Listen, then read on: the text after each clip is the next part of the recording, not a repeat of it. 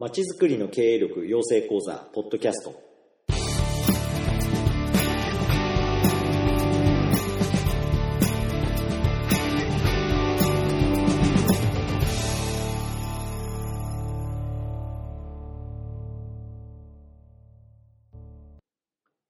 どうも、お木下です。えっと、今回で第2回目になります、まちづくりの経営力養成講座ポッドキャスト。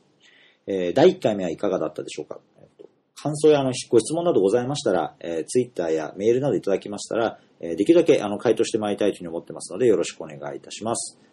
さて、えっと、本日は岩手県の盛岡市にお邪魔をしておりまして、えっと、ゲストは、えー現代版ヤモリ事業をこの盛岡市で展開をされている盛岡スリーリングスの、えー業務執行役社員をされていらっしゃったり、また、あの、芝町、隣町なんですが、そちらで、えー、町づくり会社である小川ール芝あの事業部長もされていらっしゃいます、岡崎正信さんをお招きして、えーいろいろとお話をさせていただきました。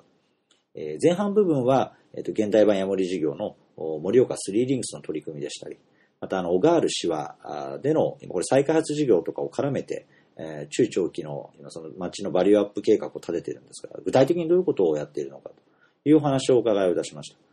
で、後半は、あの、総合特区を、またここの、小川原芝の方でのいろんな取り組みからいろんな課題が見えてきたということで、えーいろいろご提案をされたというので、その中身に関してもお話をお伺いいたしました。えーまあ、地方都市である盛岡市というところで、どういうような事業が今行われているのか、また芝町みたいなところでどういうことが行われているのか、大変興味深いお話でしたので、ぜひお聞きいただければと思います。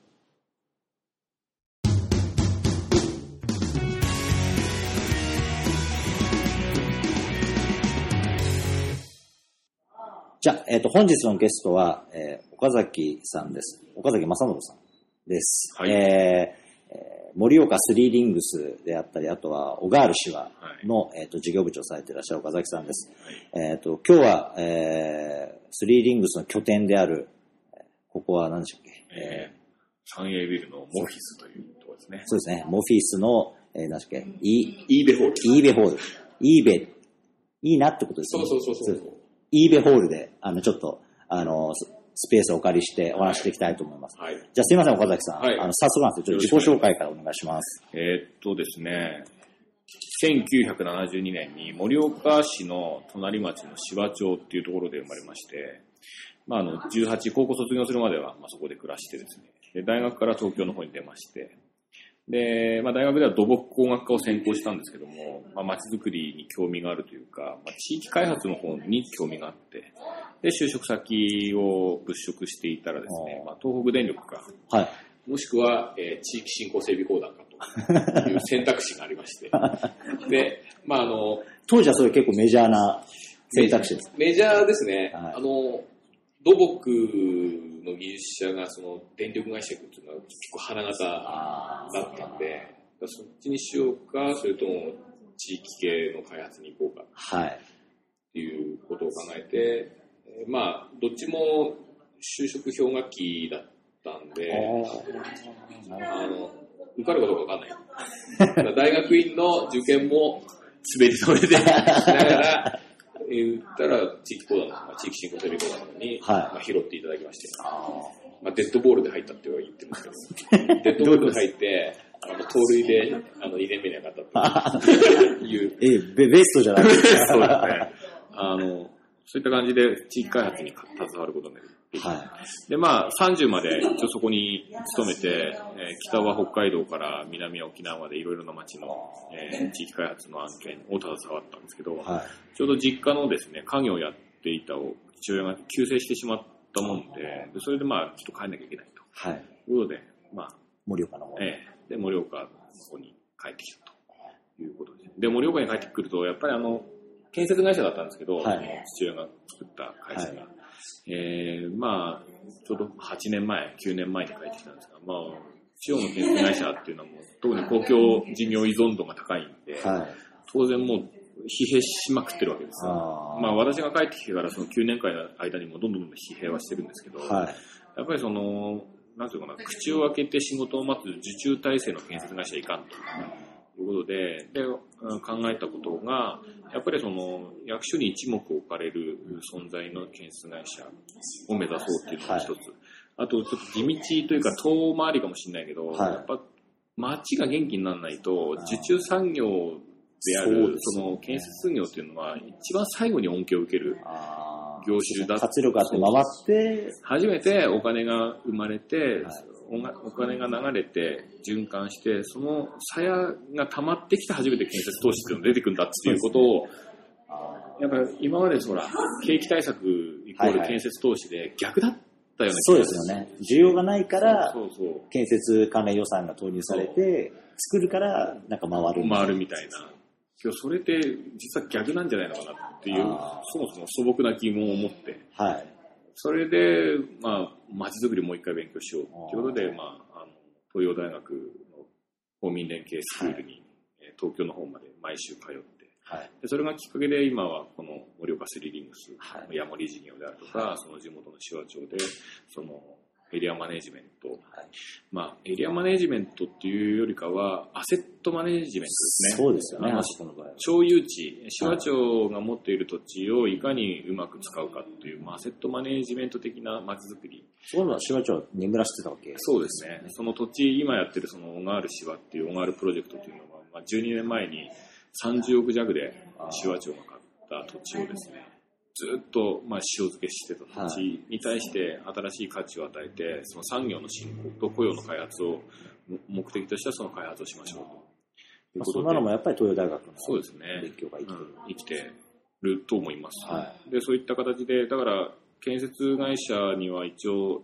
席は置いてるけど、役員という肩書きは、えー切ってですね、はい。今は一サラリーマンとして、はい。まちづくりに携わっているなるほということですね。ど。なるほど。じゃあやっぱりその、で、盛岡戻ってこられて、まあ今いろんな問題意識持たれて、東洋大学でいろいろ学ばれたりとかした中の延長線で、このや現代版ヤモリ。そうそうそうそう。でこれやっぱりなんで盛岡でやろうって思われたの？まああのきっかけがですね、やっぱ青年会議所でいろいろなその異業種の奴らとはいいろいろ話をしていくうちに、あの、すごい空きビル多くなったよねっていう素朴な疑問が、疑問というか、素朴な発見があるわけですよ。街中にいるやっぱ。青年会社の方々でも、それは結構話題に。話題になるわけですよ。あで、この街中に空きビルが多くあるっていうのは良くないよねと。言ってる時にその青年会議所の一メンバーが、ーはい。うん不動産の仲介員をやってるんですけども、はいでそいつがその私、えーそいつが管理してるその不動産のオーナーから、はい。えーなんとかしてくれやと。あー自分の不動産はい。はい。で、それなりに投資をしながら、あのオーナーとしても責任を持って、うん全部を丸投げするんじゃなくて、なんとかしてくれるんであれば、それなりの責任を持って、オーナーとしての役割を果たすからということを言ってくれて、であれば、その東洋大学で学んだね、はい。あの、現代版ヤモリっていうのを、あの、清水さんの。そうそう、はい、清水義継大先生から教わったですね、はい。それをちょっとやってみようかなと。言ったら、ここで一つ目の奇跡が起きて、はい。あの、その清水さんが取り組んだ、その、東京神田のヤモリって、はい。昔教育テレビで全国放送されたんですへえ、あ、そうなんですか。そうそうそう。へで、ここのオーナーがはい、その放送をたまたま見てて、その現代版ヤモリを知ってたんですよ。あ、そうですか。だから、いちいち説明することもなく、ああれは俺はいいと思う。あ、もう番組を見て、そうもう覚えてたわけですね。明確に。で、それで、じゃあやってみようと。で、やるんだったら、あの、オーナーさんにも連絡じゃなくて、はいあの我々もちゃんと投資をして、会社を作って、でその会社の、あの、業務としてはい。ビルを再生していくはい。ということを考えた。それで、オーナーさんとのお話がまあ進んで、で最初でどういう条件で？最初の条件はですね、ここの不動産って地上6階、はい地下1階、はい7つのフロア。あ7つのフロアなんですよ。はい。で、その現代版ヤモリを始めるときは、はい地下の1階と最上階の6階はい。しか入ってない。間は全部空いてる。はい。だから7分の2しか入ってないんです。7フロアのうち2フロアしか入ってなくて、で、その、とにかくオーナーから言われたことは、とにかく手法とかはい戦略とか戦術とかは、はいそれなりに考えは主ななりになるんだけど、はいとにかくここのビルを黒字化してくれと。ああ、もう今真っ赤っかだ。そうそう。黒字化というのは、まあ、要はキャッシュを残してくれとはい。はい。いうことが市場命題。あで、その時にオーナーが我々に与えてくれたそのインセンティブっていうのが、えこの不動産このビルの2階の部分、ーはい。今ここいるところですね。はいい。今る部分をはい、基本的には教育費だけは負担してくれる。あ、はい。教育だ。不動産の賃料はいらんとあ、おおーなるほど。いうことをおっしゃった。へーまあ、それなら我々もあのリスクを軽減することができるし、はい。うんって言ってもあの教育費だけで大体6万とか7万払はいってるんですけど、はい。で、その、そういう条件で入った。はい。で、じゃあいよいよこのビルの、あの、要は何が問題なのかっていうのを設備から何から、はい。はい。えー検討して、検討っていうか、しらみつぶししてったわけですよ。そしたら一番の問題が管理費だった。ああ、その教育部分とかの教育管理部分、要はエレベーターの保守とか、はセキュリティとか、清掃とか、ゴミとか、はい。それにかかってるコストがべらぼうに高いわけですよ。あ、ビルとして。あそしたら不動産のここのオーナーさんに聞いたら、いやいや、俺相続、親がね、はいから相続して、で、その管理会社もはい昔から世話になってから、全然何にも水も取らねえで、もうもう丸投げしてたと。もうずっとそのまま来ずっとてたんです。そのまま来てた。あお前さん、これ相当やられてますよ。そうなんですよね。中心街のビルって本当やられてるんですよね。って言って、青年会議所じゃないですか。はい青年会議所にはエレベーターメンテナンスの屋もいるしセキュリティ屋もいるし、はい。それぞれ一人ずつ呼んで、はいもう、差しないですよ。普段の話、今、えー出してる発注額のはい半額でできるかって言ったら、誰一人嫌な顔してて、え、こんなにもらえるの？で市場価格の3倍とか払ってたんですよ。えー、でもそこでガンガーンと下げたんです。あーそしたら、お前さん、まず喜ぶわけそうですよ。ね。必要経費それだけで、この実は2階の部分、タダで貸してるのを相殺してもプラスになる。あ、賃料分以上に。そうそうえー、相当やられてましたね、そう思うと。あ、それがまず最初そう、に。だからそういクうインセンティブを与えてくれて、で、その分の、それをオーナーさんに書いて。実は、言葉選ばずで言えば簡単に下げられた。そのあ管理費をちょっと。はい。まあそうですね。まあ自分はあの熊本でやってる、あのゴミラジオもそうですけど、まあ、相当やられちゃってるんですね。やられてると思いますよ。いや、もうやられてますね。エレベーター隣の不動産がどんな管理会社が来てるなんて不動産のオーナーなんて全然知らない。そうなんですよ。で、オーナーさん同士もそういう話しないんですよね。結構ブラックボックスになってて。業者さんからしたら、こんなにお手軽な IT いなくて、横で繋がってると嘘つけないけど、いや、お宅だけ特別ですって言いながら意外と高い値段言ってたりするんですよね。そういう不動産の連携っていうのはまずないあ。はい。ですね。で、まあだからそれがキックオフになって、で、2階をそうです。借りて、で、その2階の部分をその双方型にしたんです。はい。けどただ双方にしても全然意味がなくて、はこの盛岡市菜園地区というエリアにふさわしい双方って何だっていうことをまず検討して、で、田中さん集めをして、サイン地区では元々どういう？とこ菜園地区っていうのはやっぱファッションの中心地ですね。あの、老舗のデパートそうですね。が川崎さんっていうのがあって、はい。やっぱりその、菜園で買い物するっていうのは、ある意味その、岩手県民にとってステータスがある行為だったので、であればやっぱその、今回倉庫を作っても、はい単なる事務所貸しじゃなくて、なんていうんですか、あのファッション系というかですね、はい。スタイリストのデザイナーはい。まあ、デザイナー系の方が多いですね。ああと今入ってる、今全部入ってないけど、約 8, 割から9割あ。は埋まってるんです。けど、規制をもらってるのはその、ネイルアーティストであるとか、着付けの先生であるとか、カラーセラピーの先生であるちょっと特殊なとか、倉庫ですよね。普通だとオフィス。オフィス普通の事務的な感じですもんね。けど、この人たちって実はその菜園でやることに対して、自分なりのステータスがあって、ああ。なるほど。菜園でやってる。菜園でやってるというステータス。ああ。重要ですね、でもそれは。都市の。だからそれで、まあ、最初キックオフした時は全然入っては入入んなかったんですけど、はいやっぱその戦略としてやってたのは、まあ、そういった人たちをターゲットにしていこうと。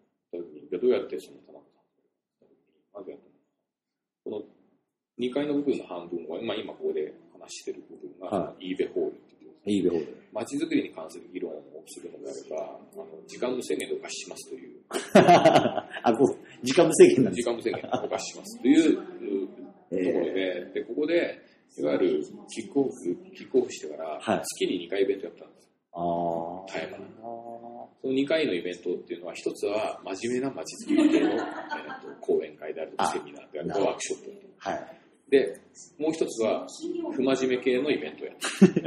不真面目系って言っても、その、何、法律に抵触するんじゃなくて、まあ、そうですね。まあ、でも楽しい。楽しい系ですね。ちょっと難しいことは抜きにして、ちょっそうそうそうと再現の集まって。これってちょっと話が飛ぶけど、はい芝町でも、その今、その第三セクターの町づくり会社に入ってやってるんだけど、そこでも僕ずっと前から言ってるんだけど、はい。街づくりに興味のある人なんて100人いたら1人いるか2人いるか、それくらいですよ。そうですね。このポッドキャストもね、相当マニアックな人しか聞いてない。でしょ？そう。いや、この間も第1回の時に、もうなんか、あの第1回矢部さんと一緒に、あの、一緒に街づくりやって喋ってもらったんですけど、最初なんか1000万人のなんかリスナーの皆さんって言われたんで、絶対いないですよね。10人ぐらいじゃないですかって話してますね。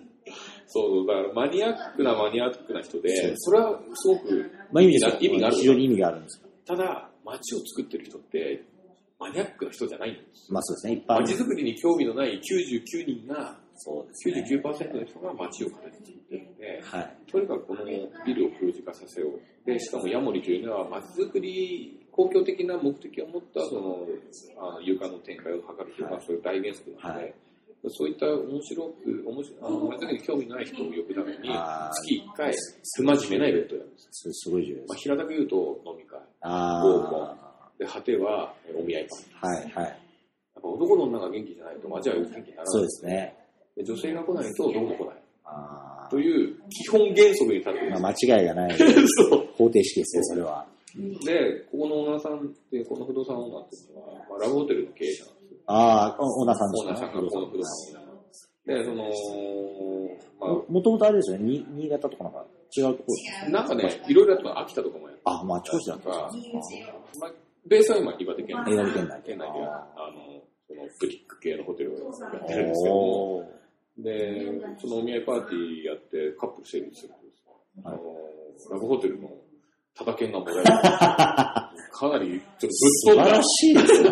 それをヤモリ、ヤモリビルでやるというね。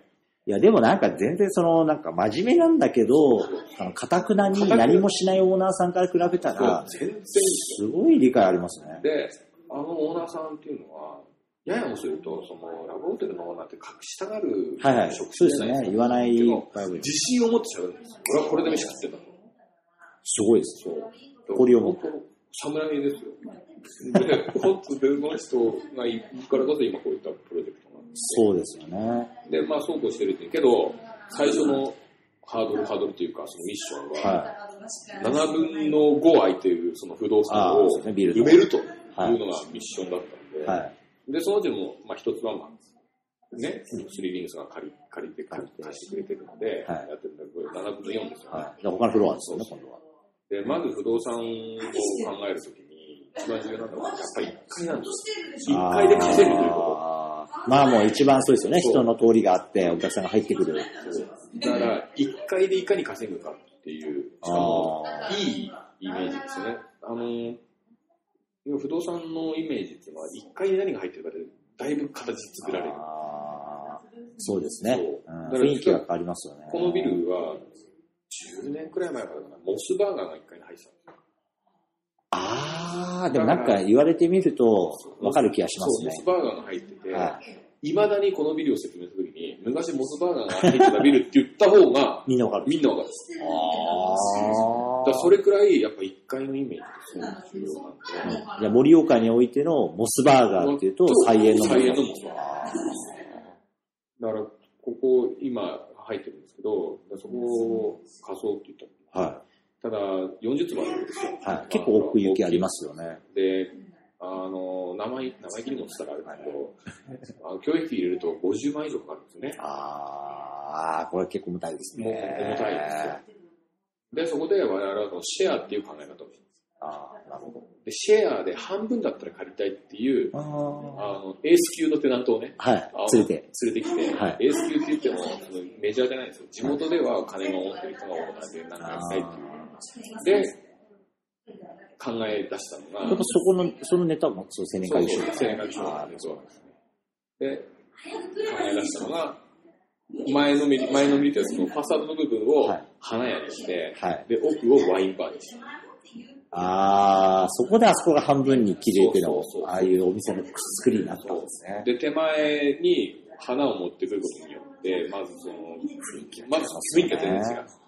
しかも置いてる花が、安っぽっちの花じゃなくて、うんうんうん。あの、すげえいい花だ。はい。確かに一回でだいぶその雰囲気が、ビル自体が別に派手なビルじゃないじゃないですか。でも、お、お花屋さんがやってあ入る。った瞬間に価値が生まれて、で、奥のワインバーも、ちょっとすごいお客さんがいっぱいああ、かなりおしゃれなおしゃれな雰囲気ですね。だから、その、花屋さんを通らないとワインバーに行けない作りになってるんですあ、あれってあのルートしかないんですか？そうああ、そうなんだですか。から花屋さんをくぐらないと、ワインバー行けないワインバーに行けない。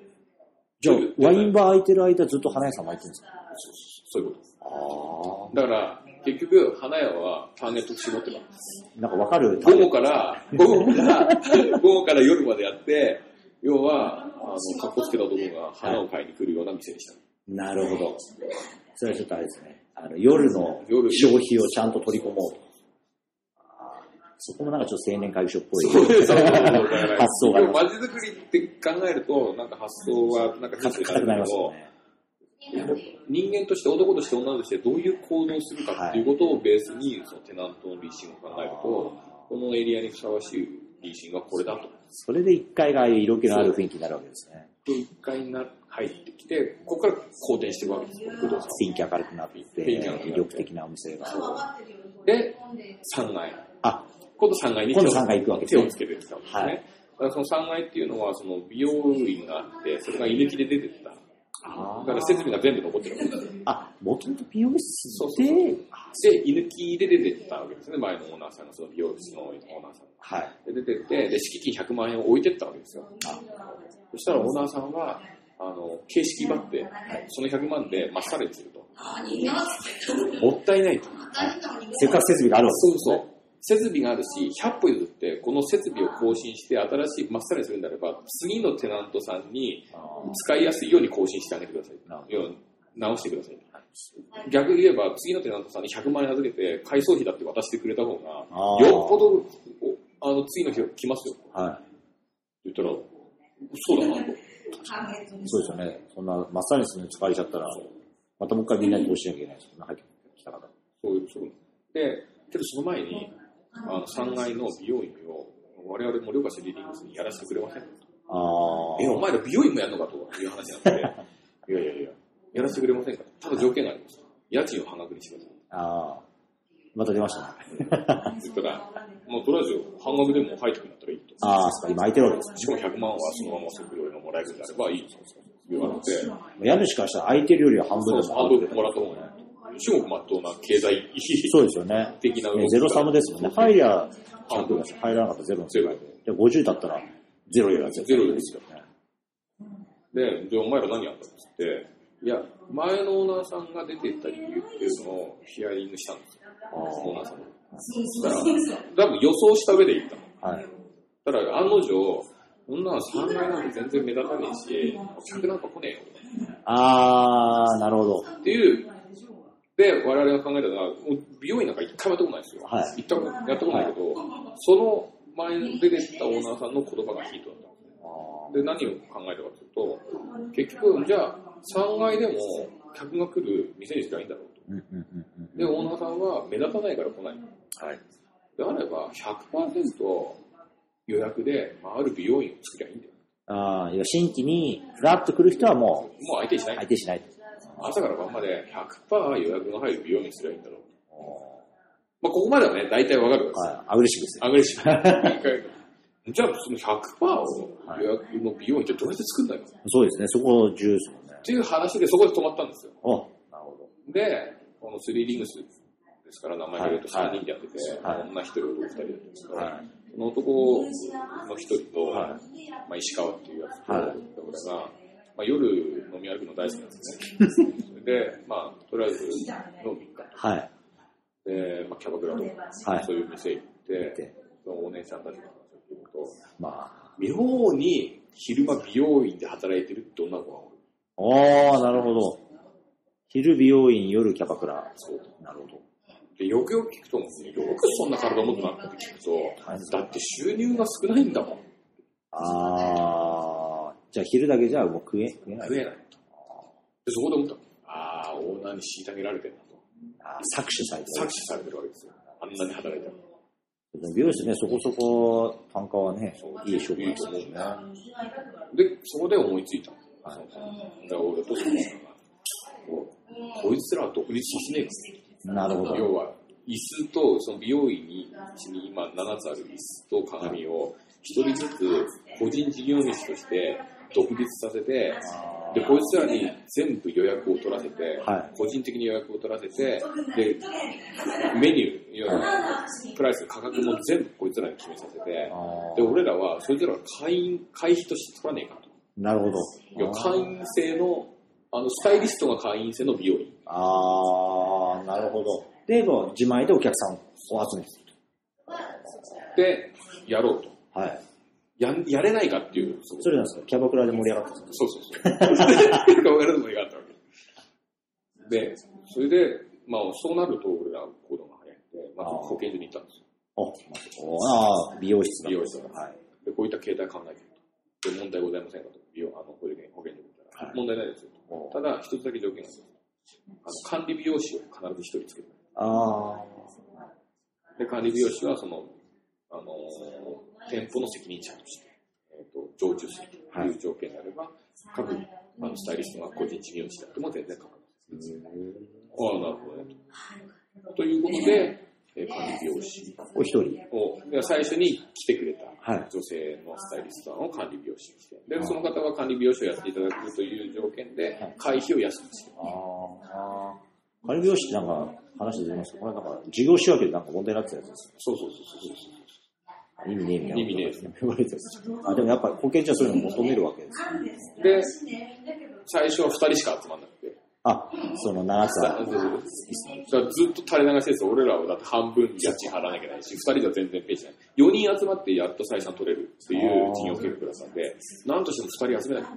あ、なるほど。プラス。それが半年間くらい続いたわけで。で、俺は我々の資本金がそこをつきそうになったわけですよ。デッドラインがデッドラインが近づいて、はいこれいよいよやばいですよね。はい。で、やっぱ広告物で。ああ、なるほどっていう。か、ハローワーク行ったらこういう休憩は認められないとかって言われて。そりゃそうだよね。雇用じゃないです 雇用じゃない。創業みたいなそう感じそうああ。で、広告舞踏と、で予算5万円はい。に設定したわけです。で広告だったら、より効果的なところに行ったらそう。はい。で、5万円しかない。ということで、何を考えたかというと、そのやっぱキャバクラにはい美容師がたくさんいるっていうので、あー風俗系情報誌に載っけたわけですよ。あー、なるほど。そういうの読んでる層にちゃんとリーチするためにですね。ああ、これはなかなか。そうですね。まあ、それで来たスタイリストがいるっていうと、はいあの、保険に関わる言いませんけど、はい。いないですよ。実際それ見て来たっていう人はいないけど、それを見た、そうそう。知り合いから紹介してもらっなんか言ってたよ、みたいな。あた。で、今、満席。あじゃあ結構そういうの聞いたわけですね。噂になってったわけですね。噂になってるで、その7人いる人はみんな個人個人その事情が違うわけですよ。あこれ面白いですよ。同じ美容師って一括りで切り口をそれにしても全然一人で。ある一人は福祉美容師って言って、はいベースはあの老人ホームとかそういうところに行って髪を切る専門のはい美容師なんだけども、ただその老人ホームとかでも25%とかやっぱりおしゃれをしたいと。はいたまには外に行って切りたいとあ。はい。いう時に、ここに連れてくる。えー、あ、ここに連れてきて上で。ああ。まあ、ね、エレベーターもありますので、そうそうそう全然問題ないですもんね。バリアフリーされてるんですよ、このビル確かに。結構フラットですもんね。ここはね、なったけど、3階の美容師はバリアフリーあ、そっか。入ったらもうすぐにそうそうそうフロアですもんね。あってなってて、だそういった人もいるし、あと、その、子育てで一時その美容師を起業したので、やっぱりファンが多くて、愛用して、子育てで両立するために、で、個人事業主なんで、基本的に時間は自由に決められるんですよ。あ、それはいいですね。だから、ある美容師なんかはキャバクラの愛ちゃん専門の美容師とか。えー、あ、そうかそうか。まあ、重要な顧客層ですよね。だから人それぞれ顧客が違うんですよ。面白いですね。ああ、じゃあ、今何人入ってるんですで、7人。かあ、そうさ、フルフル入ってる。じゃあもう、なもう7人こ、れは今待機状態7で。入りたいっていう。あ、ウェイティングリスト。やウェイティングです。っぱ入れるのは面接して、やっぱりそのお客さんそうそう持ってるそうそう。数とかです。だから断ることも多いですよ。ああで、面接するときに何を重要視してるかって言ったら、100人の顧客リストをこの場で出すっていう。あー、自分でもうちゃんとこういうお客さんいる。やっぱりね、言葉は悪いですけど、数字に弱いんですよ。あお客さんを抱えてても。あ、やっぱ感性的に仕事してるからですよ。で、100人ならまずかけなきゃいけない。はい名前忘れてない。で、100人の定義っていうのは、やっぱ電話番号もしくはメールアドレスを知ってるお客さんと。まあそうですよね、連絡取れないと。そう、連絡取れなかったら、はいそれを100人に出すのがまず第一段階がある。で、その次にやることは、A さんは毎日カットを2ヶ月おきに来るとか、パーマを3ヶ月おきにやるので、はいその人はちょっとサイクルでやってたんですよ。はそれを1年間にならしたときに何、何万円、何百万売り上げあるっていうことを言います。で、基本的にここの目標は手取りで20万もらおうねっていうのがベースになってるんで、もともとはやっぱり森岡のさっき言った低いっていうのはもっと低い。もっと低い下手したら11万とか。ああ、それじゃ生活結構きついですね。手取りで20万のことを買う人が全部あって、キャッシュとして20万なるほど。っていうことを目標に今やってる。やってて、今トップスタイリストっていうか、まあ、一番稼ぐ女の子月ね、100人弱来てるんですよ100人弱毎月やってるんですかすごいですね。大体40人毎月取ると手取り20万くれるんですよ。あ、じゃあ倍以上。まあ、しかもあれですよね。あの、経費的に倍になるわけじゃない。あないです。あ、それは、高級取りです。高級取りで、我々のそのツーリーリングスとそのスタイリストさんの契約っていうのは、まあ、月会費、いくら1点。で、お客さん1人につき、えっ、と、数百円の教育費をもらいます。だから、お客さん来れば来るほど、こっちはスリーリングスとしてももう、お金が入ってくるし、それでやっぱお客さん来るってことは水道も使うし、電気も使うっていう理屈でそういうこと。あじゃあ、売上変動型家賃みたいな感じに近いですね。どんどんどんどんお客さん来て、使えば使うほど、スリーリングスとしてのビジネスになる。ああ、でもそれはやっぱ新しい形ですよね。だから、ワンフロアで貸してると、ダメダメ。ダメなんですね。あで、今だから、今フルフルになったので、はいあの今半額で最初貸してくれれば、オーナーさんには、えーまともな家賃をあなるほど。すごいですね。スリーリングスの話してるだけで終わっちゃうかもしれない。まあ、まあ、またちょっと機会改めて。で、今度、小川るシワの話もお伺いしたいんですけど。小川原シワっていうのは、さっきも軽く喋ったけど、その、シワ町っていう町が12年前に公共施設用地を集約させて、公共施設を集約させようと思って、はい。広角法ですよ。公有地拡大に関する促進法。なるほど。あの、ね、債権乱発していいっていう、ね、毒まんめちゃめちゃ毒まんじゅう法律と言われてる、広角法にのっとって買った土地があって、あーなるほど。その時取得してしまったそうそうそう。けど、土地は買ったけど、建てる金がなかったって言って、塩漬けされて、多分日本一高い雪捨て場になっああ、雪を捨ててたわけですね。そうそう何にも使えねえから。どうせ何も使わないんだったら雪捨てろって。で、それで、俺はその東洋大学で PPP を習って、そのはい公有地のその民間資金を活用した公有地の開発とか、そういった事例はアメリカとかヨーロッパでは一般的なやり方なんですけど、それを学んで、論文でもそのアメリカにおけるその、あの PVP。そうそうそう、公有地の開発だったらとか、それを日本型版への応用とかっていうのを論文で書いたんですけど、それを実践してるだけです。ああ、それベースになってるんですよ。その時の調べた情報とか。で具体的にはどうそこの土地を利活用？うんそうですね、今やろうとしてるのは、まあまあ、そもそもその、うん、と公共施設を集約させるという目的だったので、はい。まあ、公共施設として今あるのが図書館、図書館。図書館と、あと子育て支援センター、あと情報交流館と言われる、いわゆるスタジオ系ですね、はい。と役場庁舎あをまずそこに立地させるということを、当初の目的。で、余っった土地をその宅地分岐を貸したりとか、あと民間企業に貸したりとかで、キャッシュを発生させて、その公共設置の整備費に当てていこうっていうのが基本的な考え方。で、まあそれってそんなうまくいくものかってよく言われるんだけど、ど。はい。あの、PPP イコール打ち出のことじゃないので、はい。それは役所の責任、民間の責任っていうのを絶対最初に明確にしてあげないと民間は来ない。それ怖いですもんね。そう。だから、手話のオーガールプロジェクトでやってることは、まず役所の責任を明確化させあここまではそう役所として。る。で、それの一番大きい役割がインフラ整備。ああ、そこのエリアのインフラ整備を。インフラ整備、道路、下水、公園については役場庁所管責任を持っている。小川る市はがやるわけではないんです。違うそれは役所としてやること。で、オガールシワのポジションっていうのは、はい役所と民間の間に入る通訳家あなんです。あの、03の話するわけですよ。あ。はい。あの、0100の話をね、役所と民間が話をするとそうはなるんですよ。はい。やるかやんないか。やるかやらないかって話なんで、要はそれだと話は進展しないと。そうですね。どっかで妥協点つけて、お互いに責任を持ってやろうっていうことの。行事役、行事役っていうか、まあ、通訳家ですよね。役所の言葉って、要は民間にしてみれば分かんないわけですよ。そうですね。やるのかやんないのかよくわかんないことですよね。そうで、民間の言葉も役所はよくわかんない。はい本当に民間には、まあ、大丈夫。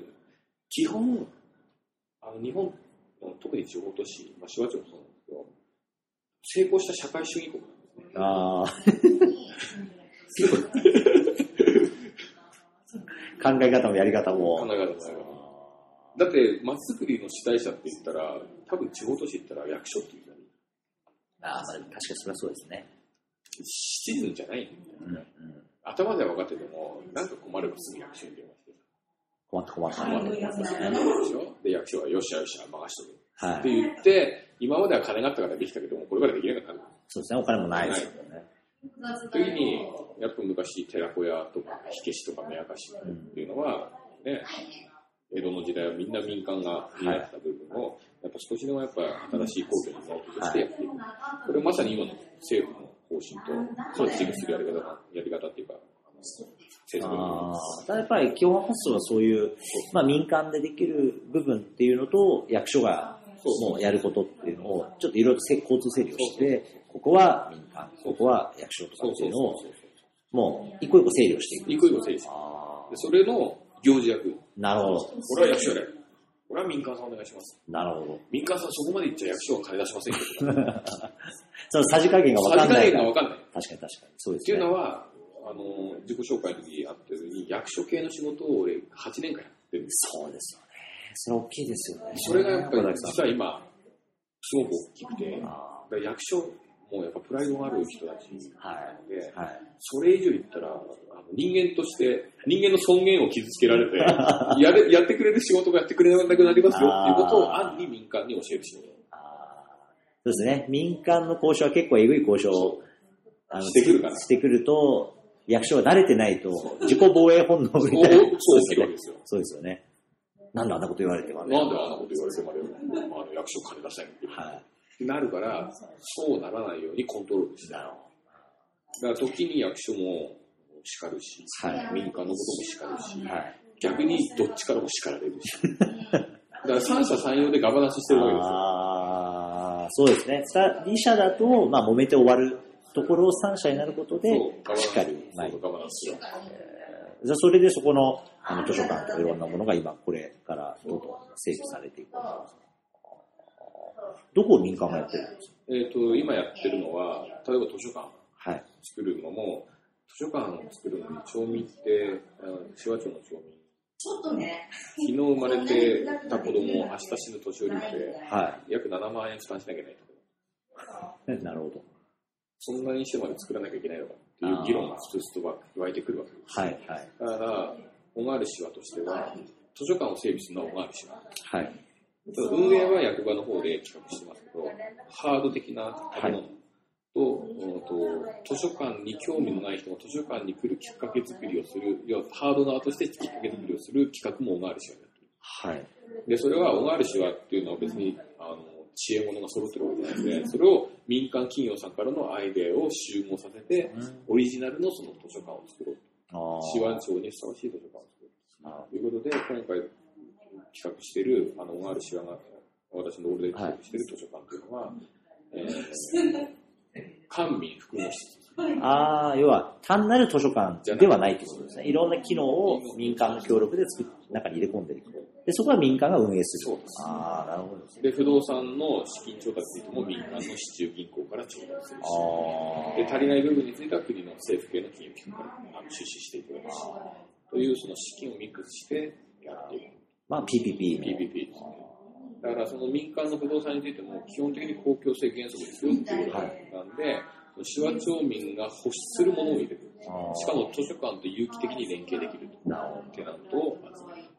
それをまあ、コーディネートするのが、小川原手話の、もで、我々の不動産開発の手順っていうのは、テナントを9割以上決めてから実質的発注しようと。う、あーまずそっちを先に。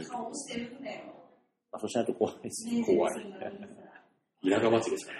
作ったけども。作ったけど誰も買わない。そうです切腹もんですからね。そうですね。まあやっぱそこある程度ボタンをもうちゃんと一個一個押していって、最後に作るっていうボタンを押す。ああ。そこは OK ですね。その手順さえ間違わないでやる。あーじゃあ今そういうのがどんどんそう。まあホームページもいろいろ情報は。そうそうそうホームページ見ていただくと分かるんですけど、ほぼ決まりました。あなんで、来月には実績発注あ、なるほど。あもういよいよそういう段階入ってきたんです。で、あとあの、小川ある種あの、ホームページとかも見て、やっぱすごい思ったのは、なんかあの、人とか、はいいろいろキーワードある中に、なんか4つ目のところの部分に、要はあの、地域内から生まれた資金を循環させてるいくっていう、まあ、あの、徴税とかあの、まあ、町の税ですね。町の税を、あの、しっかり上げて、回していくみたいな考え方があったんですけど、まあ、ああいう開発後の循環の考え方っていうのも、やっぱりなんか、その PPP の中から、もう、まさにその通りで、これって実はそのアメリカで、あの、TIF と呼ばれる手法ありますよね。そうですよね。タックスインクルメントファイナンス。はい。あの、要は将来見込まれる税収を限度額として債券発行するというはい考え方をやろうって思ってます。あー今回のオナールプロジェクトで、当然町は資金を用立てます。用立てるんだけども、基本的に税収なのか、それは土地代の賃料で来るのか、はい。あそれともあの売却益で来るのか、はい。あいろいろなことが考えられるんですけども、とにかく将来回収できる見込みのある額しか投資しないと。はい。いうことを徹底します。あー。どんぐらいのレンジで考えて？るえっ、と、20年です。あ、20年で。20年に生まれる、その、今、まあ、ある意味では、ただの更地になっているところから、バリューアップした部分のバリューの中で、事業を展開していく。だから固定資産税でもそうだし、すねすべてのキャッシュが、ああの、あの、そのプロジェクトによって、あの、発生するキャッシ。ュの総額を上限にして、債券をあ投資をする。ーそれで回していくわけですね。で、おのずとやっぱりその、島なんて小さな町ですから、地元の人に愛されなければお金も回らないわけですよ。だから、地元で調達できるものは全て地元で調達する。建設会社もゼネコンは使う。なるほど。地元で。地元で。だし、金融機関も基本的には地元の金融機関。あーとにかく応援団作る。応援団作るって言ってぐらいでは、利害関係者をいっぱい作ればいいんです。まあ、俺たちのそうそうそう。ところだっていう意識をみんなで作るってことですよね。あーいや、なんかそこが、まあ、今までの開発系は、まあ、作っちゃいいんだみたいなところあるあるしその利害関係者を作るっていうことに対して、なんか後ろめたい気持ちを持っ公共事業を。実は実は違って、あの公共事業ほど、やっぱり応援団をどんどん作っていかないと、本当の箱物、ただの箱になっちゃう。作って終わりですよ。作っておかない。だから今、あの、ある種あのホームページで出すことは、とにかく応援団をとにかくあのホームページではい何千人作れっていうことを言ってる。ああ、なるほど。だからブログを見読んでもらえれば分かりますけど、プロジェクトに関係することは5回に1回ぐらい。直接的に関係することは。それ以外の話。それ以外の、だからブログをやってるのはあの24歳の女の子がやってるんだけど、へーとにかく1年間に1000人と会えと。あーやっぱコミュニティを作っていくというか、コミュニティデベロップメントみたいなのを重要視してる。だから、さっきの盛岡の話と通じるところあるけど、街づくりに興味あるのは1%。ああ、それ以外の。そう。それ以外の99%で、の中からいかに応援団を作るかなるほど。いうものが、やっぱ地方の町づくりにとっては、一番基準とかなるほど。まあじゃあちょっと、あの、小川原手話の話も深まってきたので、ちょっと後半、ここで一回切って、はいはいあの、またトークの話したいなと思います。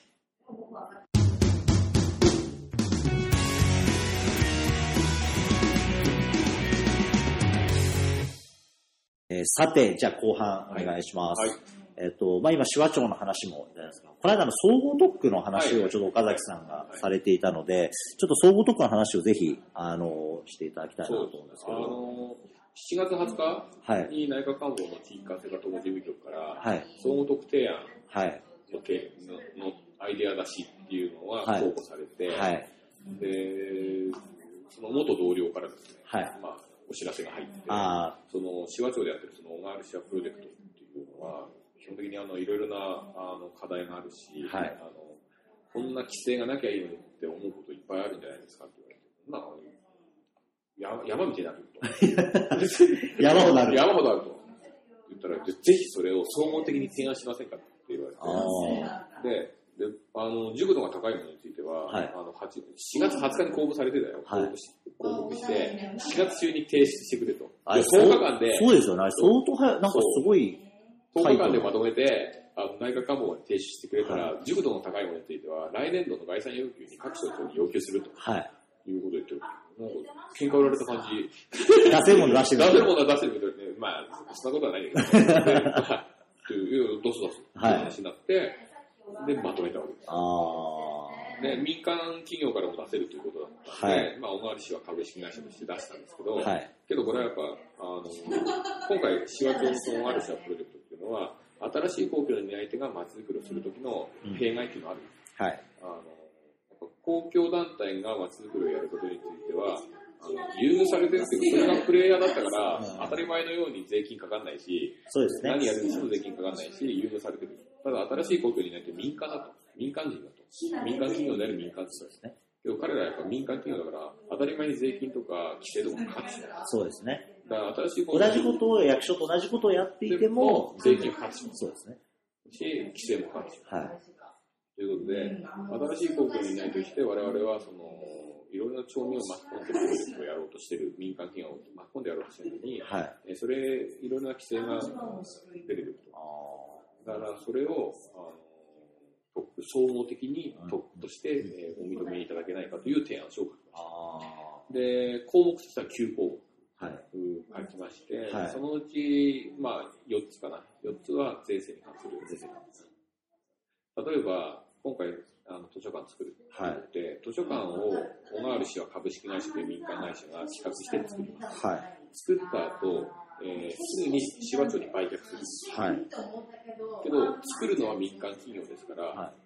あの不動産流通税ってまともにかかるんですよ。あ国税である登録免許税がはい地方税であるえー不動産取得税がまともにかかってしまう。そうするとでかい。そうすると、その税金をまともに払って、上で、市和町役場に売却っていう形になると、売却したときに、その税金もオンした上で売却しないといけない。まあそうですよね。せっかく民間企業であると会社が図書館を企画して、コストをすごい頑張って下げて、ああ、下げて作ったにもかかわらず、各種税金がかかることで、高くなってしま差額にな高くなってしまうという。う。なるほど。だから、我々がその総合特区で、おかしいですあの、えーと提案したことについては、市はあくまでも市和町が認定する公民連携施設、はい公民連携によ限る、うん限る不動産に関しての取得税であるとか登録免許税を免じてほしい。あくまでも公民連携事業。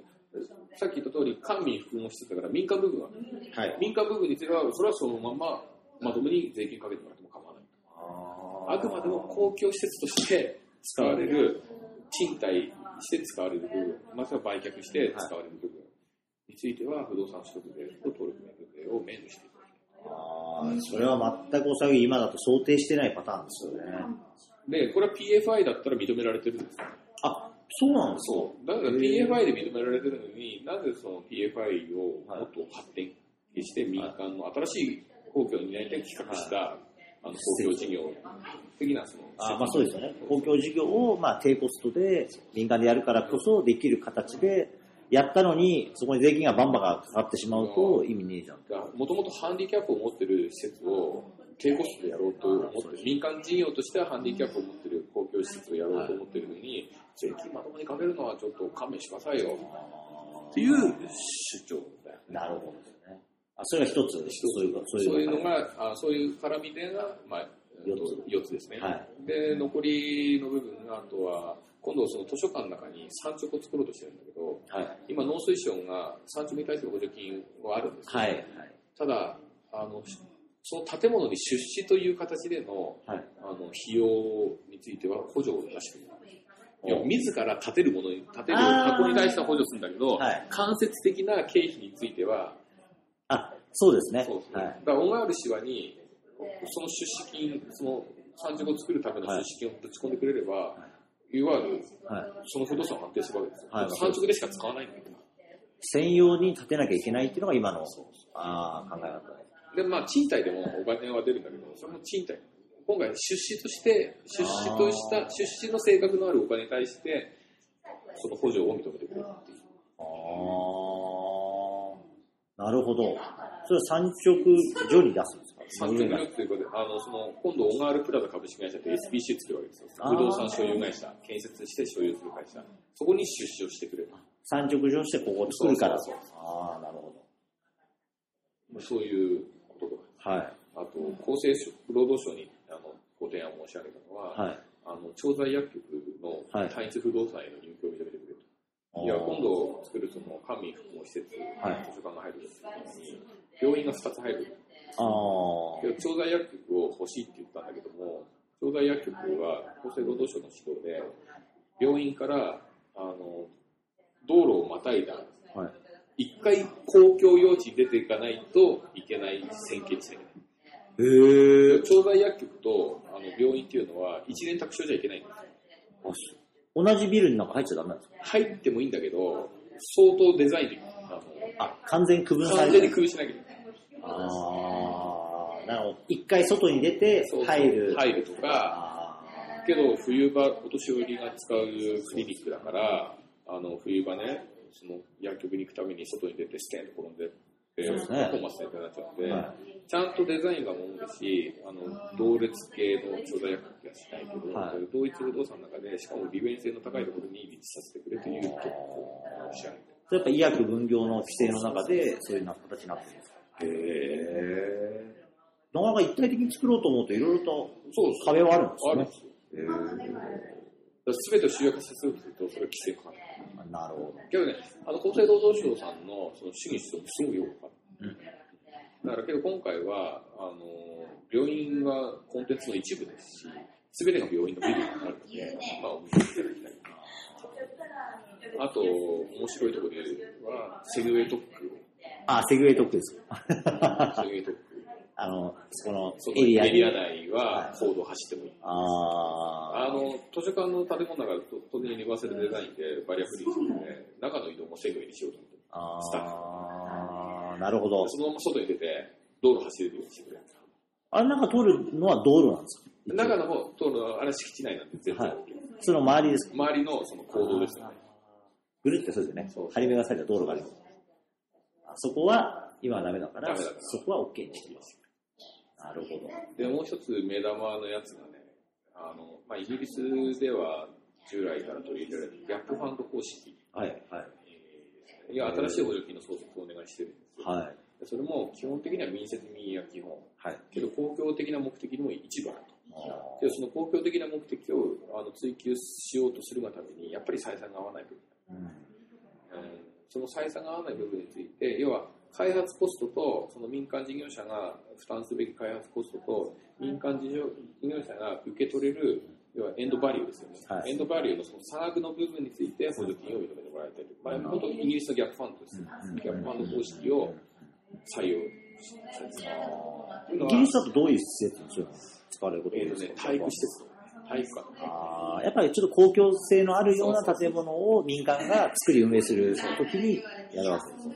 まあ、丸高い自治体がするよりは全然安上がりしかもイギリスのギャップファンドって、それが、その、エンドバリューが想定よりも高く出た場合には、それを返さなきゃいけない。ああ、じゃあまあちょっと、あれですね。少し最初に、まあ、融資というか、なんか一応お金を突っ込んでおいて、で、そのイギリスの場合はね、エンドバリューのその積み上げ方ってどうなるか？というと、はい原価、想定原価にプラス、会社の利益として15%になってるああ、ちゃんと利益取れるようになってるんですね。まあ、それはちょっとあれですね、ちゃんとしてます。だからそれで足りない部分は開発コストのあのギャップとして出す。で、なんで市和町がそう公民連携、公民連携って言い始めたかっていうと、じゃあ今、あの事業仕分けってすごい、はい1年くらい前から、はい噂になって、噂というか、やってますね。今回、市和町がはい。それより以前から公民連携を採用しようと思ったのは、民間企業とか市民、まあ、シズンによる、あの知らず知らずの事業仕分けを実現していこうっていうのがあだから役所が必要だと思うのは、本当に民間レベルで本当に必要なの。役所発信で必要だって言ってる、だけじゃねだけじゃない。だから図書館についてまさにさっき言った通りそうなんです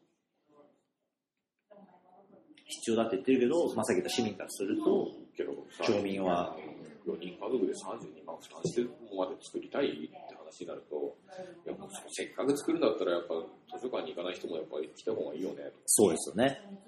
そういう、だから知らず知らずの事業仕分けが民間レベルで行われていくっていうスタイルを確立したいがために公民連携のをしようという。ああ。それを実現するのに足りない部分、もしくは足かせとなっている税制であるとか、制度系、法律について総合的に外してくださいというのが今回の提案。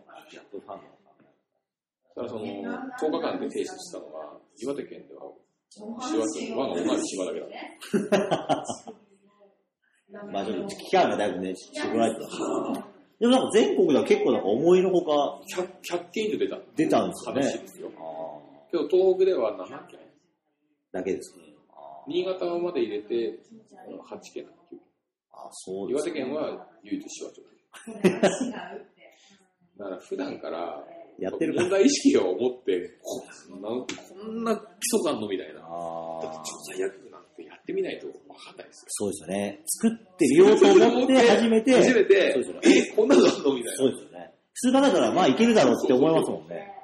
それはダメだった。でも、確かにそういう規制とかの部分でいろいろ問題あったり、まあ今ギャップファンドの話とかも、まああの、話と言いますから、丸亀町とかの再開発も、やっぱ古川さんたち話聞いても、どちらかとギャップファンドに近いですよね。自分たちで出せる金の限度額を、他をいかにファイナンスするかっていうのに、公共的に国であったり、自治体がね出してき、出してもらって、まあそれをまあ、将来的にはさっき言った話じゃないですけど、まあ税収として、まあ固定資産税とか事業者いろんなものに返っていくから、まあ中長期で見たときに、ちゃんとそのもらいっぱなしで民間が逃げるんじゃなくて、実際バリューが上がって、税金もアップしますよっていう考え方で、まあ、公共関係施設とかの建設においても、やっぱり本当必要だっていうものを、まあ、民間でやってもらうために、まあ、やっぱり最低限、もう成り立たなくならないぐらいのところをギャップファンドして、施設を作っていくとかっていうのは、まあ、提案の方法としても、すごいいろんなものに有効な、やり方ですだって、まず自分たちの責任を明確にするわけだから、はいギャップファンド。まあ、主体は民間です。民間ですよね。ただ公共的な目的があるので、あるがために、ここら辺の、結局ね、やっぱ箱物っていうのは、やっぱ建てた時点で税金が発生するから、あーそれを回収するって非常に難しいんですよはい、はい。そうですそうですね、確かに。やっぱり、そこはやっぱり勝てた瞬間に税金が発生するってのはでかいですよね。それを埋める、埋めてくれる、そのイニシャルの部分で埋めてくれる。ギャップファンドをお願いしなまあなんかあれですよね、税がまあ硬直化してるとかよく言われる中で、まあ、新しい公共とかをやっぱり推進する上では、まあ、その、まあ本当は税とかの仕組みの中に、まあある程度民間側も入ってきたりとか、まあ民間とまあ役所の間、準公共だったりみたいな位置づけとかが、メールを認めないといいよねって話はしていて、今度国交省で、あの、えっ、と、ちょっと名前を今どうせ、国土政策検討会みたいな研究会みたいなのをなんか作って、まあ、まあ、過去仮みたいな感じなんですけど、そこで新しい公共チームみたいなのを作って、で、あの、議論しようって、自分もちょっと声かけられて、そこ入って一緒に議論来来月の中旬ぐらいにプレで集まりがあるんですけど、まあ、そこも結構そこの今岡崎さんお話しされてた部分で、あのいわゆるその BID とか、は DIF とか、はいあとはまあ今みたいなギャップファウンドの仕組みとかっていうので、まあ、あとは規制ですよね、各種。要は、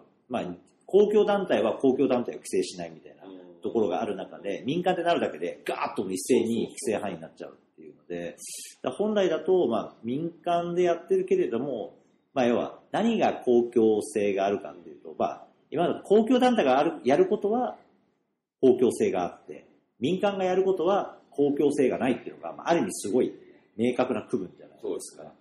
まあ、そこを結構、まあ、緩やかにしていく上では、制度的にも変えていったりする必要があるっていうのは、まあ、結構みんな感じ始めてるんだろうなと絶対そうだと思いますよ。制度的はね、あの、歪みが生じてるというか、はあの言っていること、やりたいと言っていることと、その、そのバックアップする制度が、はい規制だけになっちゃってる。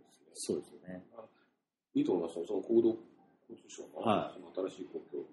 のなんか検討をちゃんとやっていこうっていうので、で、なんかあの、公安系とか、あとは広域行政のあの団体とか、いろいろあるじゃないですか。だから、直接的に今言う国とか広域自治体、あの、基礎的自治体ではない自治システムみたいなものをどうこれから考えていくのかっていう、あのやっぱね、PPP の原則でやっぱガバナンスなんですよ。はい。役所の仕事っていうのは、やっぱあの規制という言葉じゃなくてガバナンスですよね。結局そのギャップファンドも成果が出るか出ない。かで、公共的に。どう評価するかなんはいですよ。評価方法がちょっと変えていかなきゃいけない。何が先だ何が公共的なものなのかとかっていう考え方ですよね。で、まあ、手話でやった施設ってまさに体育施設なんだけど、その体育施設をすることによって何が起きるかっていうと、合宿需要で産業を起こすってこ合宿です合ね。宿合宿で産業を起こして、いやのあの食料自給率170%の町なんで、はい。要はあまたある農畜産物で、その選手たちあ体作りなるほで、マイナースポーツにスポットを当てようと。はいマイナースポーツの活動拠点を作ることによって、全国から人が来ると。ど。ああ、そうか。メジャースポーツはみんなメジャースポーツはどこでももあるよ。野球ジャパンってどこにもあるじゃないですか。もっと場所がないっすね。もっと場所がない。流浪の民の団体を、紫波町に行けばちゃんと合宿して練習できるそ。こ行ったらなんかすごいよと。そういう人たちをちゃんと集めてこようとか。でそれをあの地元の体育協会もはい加わり、で、その運営事業者ではいトップアスリートだった指導者を常駐させることによって、スクール事業が成り立つ。なるほど。まあ、結構ポストの、あの、スポーツの方、関係の方、なかなか、ね、あの、その、その後というか、現役後って結構難しい部あるみたいです。あの無理に公共的な仕事をやろうってことでも俺全然問題ないと思うんですよね。それによって町民、多くの町民が、あの幸せになってる、幸せになってることは所得が上がるってことだと思ってるので、はい所得が上がるようなビジネスになってるんだ立派な公共的なうんことだと思います。まあ、いわゆるそれ、まあ、小さな小規模の事業がバーッといろいろとそのエリアで事業機会できてくるわけですからね。だから、滋賀町の、まあ、地域活性化って何なのって言われたら明確ですよ。新しい産業を作って雇用を開発すること。うんうんこれしかない。企業誘致じゃないんです。うん新しい産業を作って雇用を開発する。地元から作る。これが地域活性化で公共が目指さなきゃいけない。やるやるべきこと。あって言ってるので、そのスポーツ施設を作ることによって、あの産業を作って雇用を開発なるほど。立派な公共的な目的になる。そうですね。まあ、まあ、そう十分産業を作るっていうのはもう大きな公共性のある取り組みですからね。まあ、なかなかそういう話にならないだけでならない、ならない。で実際地域活性が何かって言ったら、もうそこですからね、実際。まあ、ある意味新しいお金の巡りができてきて、その中で生活がどんどん変わっていって豊かになっていくっていう話ですからね。なんかコンパクトシティとか、なんかその、なんていうのか、街の形態が地域活性化じゃない。うんうんうんうん。産業をはあのおっしゃる通り勃興させるコンパクトシティの議論をしなきゃいけないんだなと。そうですまあ、しかもそういう外から誘致型じゃなくて、まあ、内発型の形ですよね。それが必要だ。まあ、ちょうど今、あのエコノミックガーデニングとか、ああいうアメリカの中小企業産業政策とかのやつも、まあ、今頃になってまあ結構日本も なんか見始めたりとかしてますけど、まあ当然、やっぱ外から引っ張ってくる人がもう企業がないじゃないですか、正直な話。まあ、しかも一時期は来てくれても、もうなんか分取り合戦で、もうどんどんまた違うところに移転してしまったりとかっていうのがあるんで、やっぱりさっきなんですけど、地元の中でお金を調達したり、事業を作って、そこでまた新しい人たちが集まってきて、産業を作っていくっていうだからさっきあの1000人とかのコミュニティを作ろうって言ったのはそこもあるわけですよね。う。だから、利害関係者いっぱい作って、ビジネス一緒にやろうよ。そうですよね。で、お前それやってんだったら、俺もこれやるから一緒にやろうよとかそういう話が起きる場所になると、まあ単なる箱物じゃやっぱりなくなっていくってことですよね。だから今ほら、地域活性化ばやりでさ、はい。いろんななんかイベントだとかさ、入ってますね。流行ってるじゃないですか。ちょっと意外ですよね。意外だよね。10年ぐらい前。なんか、なんかね、すごいんですよ、最近。すごいよね。びっくりします。だから、あんまり僕あの、奥ゆかしい方なんで、あんま集まりに出ていくのは嫌いなんで出ていかないですけど、もうすごいですよ。なんかけど、イベントやったと、やるとなんか街づくりやったって気になる人たちも結構多くて、だからあとは、ちょっとやっぱり怖いというか、一つあるのはさっき岡田さんおっしゃったように、ほとんどの人は関心ない、関心ない。ない中で、ちょっとその関係者だけで集まって、街大好きみたいなことやってると、ますますもって、ちょっと危険危険な方向に行っちゃうよ。のはありますよね。だからもっとやっぱ市民、市民というか、街の人たちの産業とか、そういう全体に関わる話をより深めながらやっていくべきですよね。だから、街づくりに興味のない人を街づくりに興味を持たせないんであれば、儲け話をいっぱい作ろうよ。うんうんうん。そうですね。あとはさっきの出会いとか。出会いとか。そうですよね。人間の本質に迫る。そうですよね。やっぱり、ある程度欲求というか、そそういうものに、ある程度触れるようなものをやらないと人は集まってこないそ。の金銭に触れない限り人は。そうですよね。あんまり理想論言っててもそこは動かないですもんね、実際のところ。そこを大事にしたい。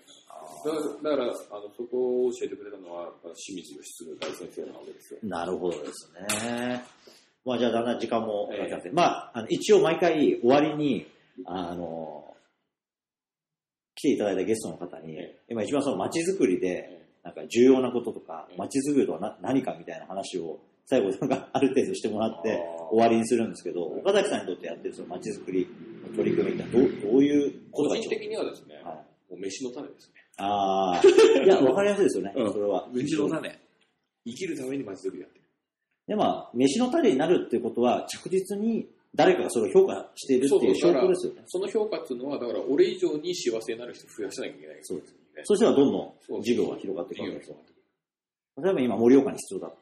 そう日本全国にも必要そう、そうだと思いますよ。だから、街づくりやる人って、自分たち、自分が飯を食うために、多くの人を幸せにしてあげないと、幸せっていうのはさっきも言ったけど、要は所得を上げてあげないと、街づくり屋としてはそうですね。ダメです。ダメだな。ああ、わかりやすいですね。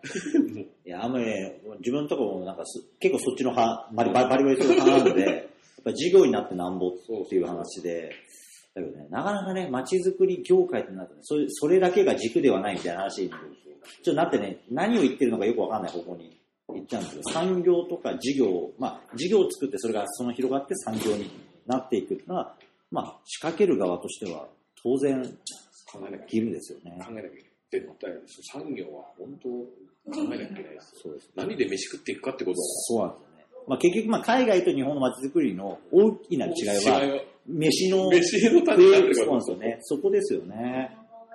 まあ、海外は着実になって、なってるからどんどんいい人材が入ってきて、いい人材同士で切磋琢磨するから、またビジネスでいく。そうなんですよね。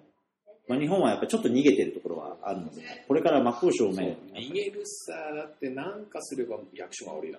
そうなんですよね。その割に役所の金で授業やってるので、そのパラドックスですよね。だから真っ向正面、お金を使っまあ、税金を使ったら将来の税収でちゃんと返すモデルを提案するとか、その部分ですよだから責任持つことですよね。そういうこと。責任持った上で足りない部分をお願いしますだったら分かる。なるほど。仕事がないから仕事くれでじゃダメだよ。そうさっきの元々のそうそう。問題意識のところにまた立ち返れるところですよね。った上でお願いするんだったらやっぱ相手も聞くべきですけど、何もしないで仕事ないから仕事ないって。そうですよね。あお前ら仕事しねえから投票しない。はい、はい。まあ、そういう話にね、どうしても地方はなりがちですもんね。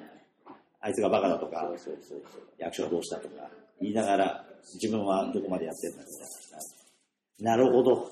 いやーもう本当に、第2回は30分ぐらいでと思ったんですけど、結局1時間20分ぐらい、前回の、あの、と同じぐらいの長さだったんですけど、でも本当ありがとうございました。おいしそうですまた、まあ、今後もいろいろと一緒によろしくさせていただきます。